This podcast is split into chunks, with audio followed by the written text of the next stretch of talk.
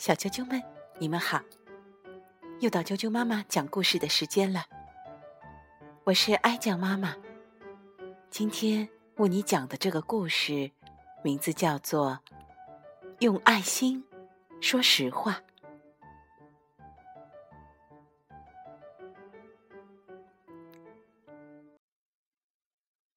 丽丽急急忙忙的跑出门，冲下台阶。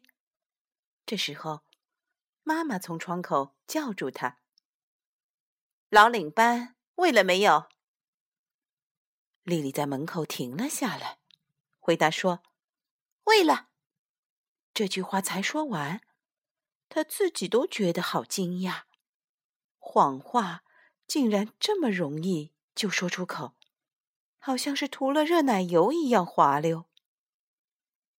妈妈正在缝制华小姐的结婚礼服，她放下工作走了出来。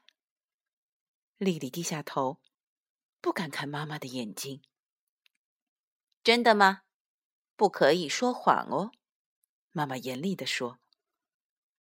丽丽正想解释，但是妈妈举起食指，要她闭口。丽丽，我再问你一次，你喂了老领班没有？丽丽觉得自己的胃很不舒服，不停的翻腾，他的眼光泛着泪光，下唇不停的颤动着。最后，他深深的吸了一大口气，用力吞下口水，坦白的承认：“我打算和露西跳完绳以后，才要去喂它。”因为没有喂老领班，妈妈不准莉莉去找露西玩，而且因为说谎，所以这一整天她只能待在门廊上。虽然妈妈的处罚是双倍的，莉莉还是觉得心里舒服多了。这是她第一次对妈妈说谎，也是最后一次了。她想，从今以后，我只说实话。于是，丽丽决定她的说实话运动从礼拜天早上开始。布莱镇上的所有小朋友都集合在小教堂外，等着上主日学。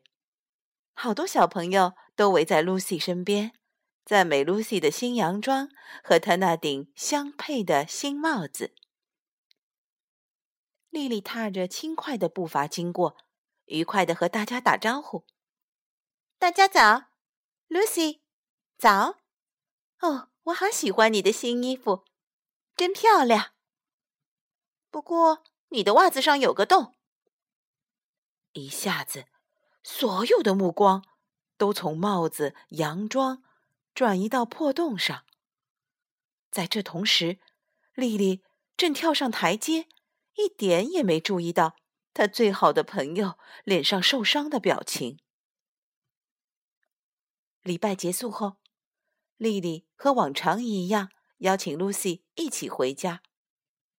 露西瞪着他说：“不要，不要，就是不要。”丽丽好惊讶：“我做了什么？你让所有的人都知道我的袜子上有破洞？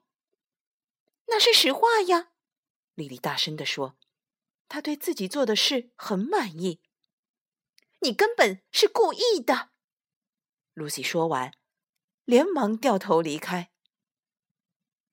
丽丽一面走回家，一面把这件事里里外外想了又想，直到踏上家门前的台阶，也还是想不通。第二天早晨，丽丽和一群朋友。一起去上学。小薇问丽丽：“你的地理作业写好了没？”她回答：“好简单啊。”小薇摇摇头说：“我不觉得，我根本不懂，所以没写。”刚上课，丽丽就举起手：“我，老师，我，我老师。”等老师叫她说话时，她大声宣布。小薇没有弄地理作业。老师纠正他：“是没有做作业。”“是的，老师，他没做。”丽丽得意地说。小薇对丽丽做了一个鬼脸。当她走向老师桌前解释时，还低声的对丽丽说：“你为什么要打小报告？”丽丽也压低声音，并且语气坚定的回答：“我只是说出实话呀。”然后他把双手规矩的放在腿上。在吃午餐之前，丽丽又说了一大堆实话。她让大家想起圣诞节演出当天，黛西忘了台词，在所有家长面前大哭的事。她告诉大家，安安偷摘史小姐树上的桃子，挨了一顿打的事。他也告诉全班同学，阿德没钱吃午餐，得向老师借钱。到了放学的时候，几乎没有人愿意和丽丽说话。同学们都不等他就回家。他问他们：“为什么生我的气？”回家的路上，丽丽的胃又开始翻腾，就像她说谎时一样。她不懂为什么会这样。我答应过妈妈，不论实话多么令人难受，还是要说。我没做错呀。不知不觉中。莉莉走到了白太太家，她的小屋上爬满了蔓藤。白太太手上扇着一把折扇，坐在摇椅上摇啊摇的。她和莉莉打招呼，声音好像在唱歌一样。丽丽，怎么了？这么好的天气，为什么垂头丧气呢？丽丽马上说出了困扰她的事。说实话，有错吗？白太太把扇子扇得更快了。她回答：“说实话是对的，我们当然要说实话呀。”丽丽说：“我也是这么想。”他放心的笑了。白太太越过院子的围篱，从四处攀爬的蔓藤上摘了一朵花，问丽丽：“你觉得？”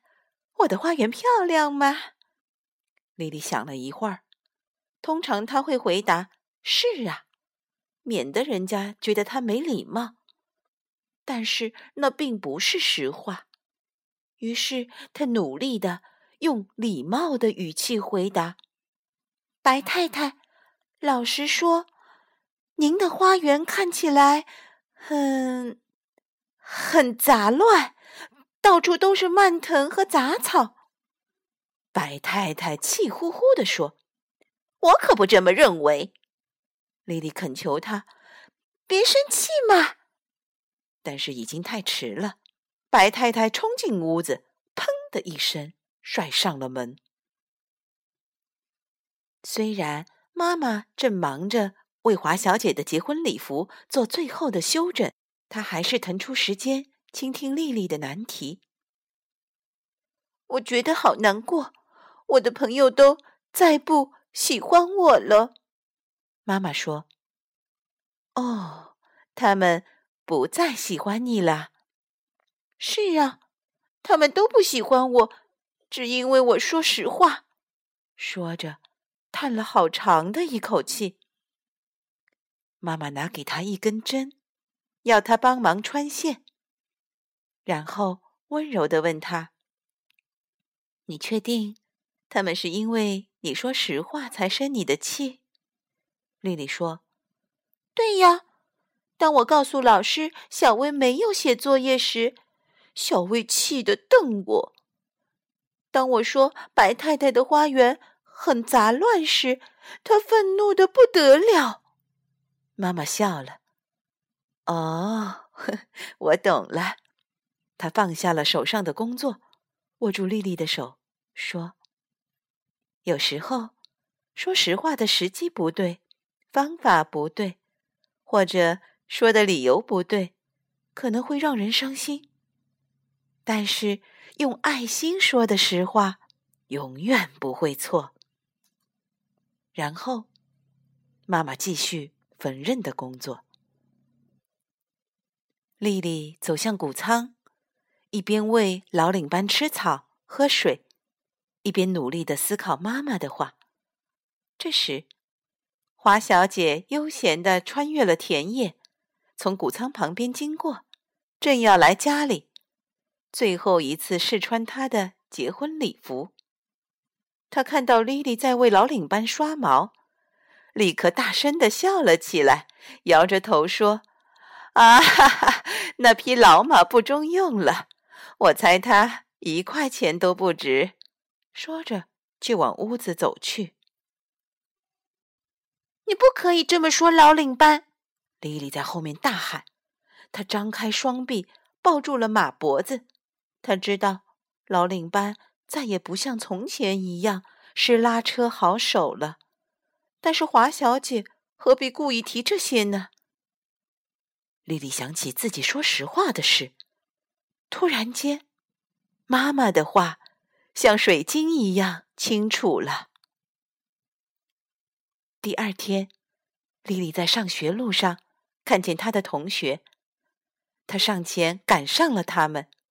他对露西说：“你的袜子上是有个洞，不过我应该小声的告诉你，而不是喊出来让每个人都知道。”对不起，露西笑着说：“你终于懂了。”丽丽也向小薇道歉：“我应该让你自己告诉老师作业的事，我那样做对你不公平。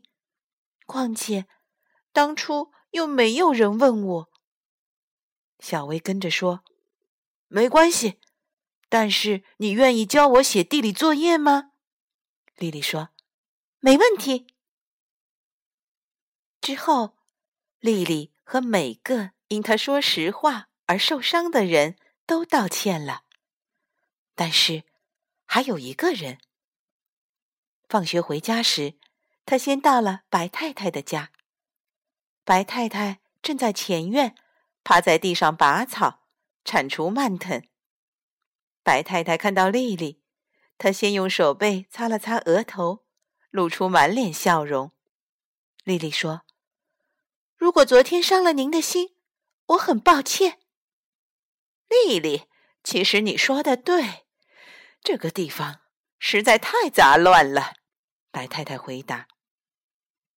“但是您好生气。”白太太挥了挥手，她说：“实话往往像药一样难以下咽。”但是，如果用甜甜的爱心调味，就好喝多了。丽丽这下真的懂了，她拿起一把铁锹，开始帮白太太的忙。她说：“现在这里看起来真不错。”这的确是用爱心说的实话。小啾啾们。今天的故事就讲到这儿。看来说实话似乎真的没这么容易哦。不过，就像白太太说的那句话一样，实话往往像药一样难以下咽。但是如果用甜甜的爱心调味，一定会好喝多的。如果你想听到更多的中文和英文的原版故事，欢迎订阅荔枝电台 FM 六零三五二九，啾啾妈妈故事会，以及微信公众账号“啾啾妈妈的百宝箱”。你也可以微信我哟，告诉我你想听的故事。好，明天见。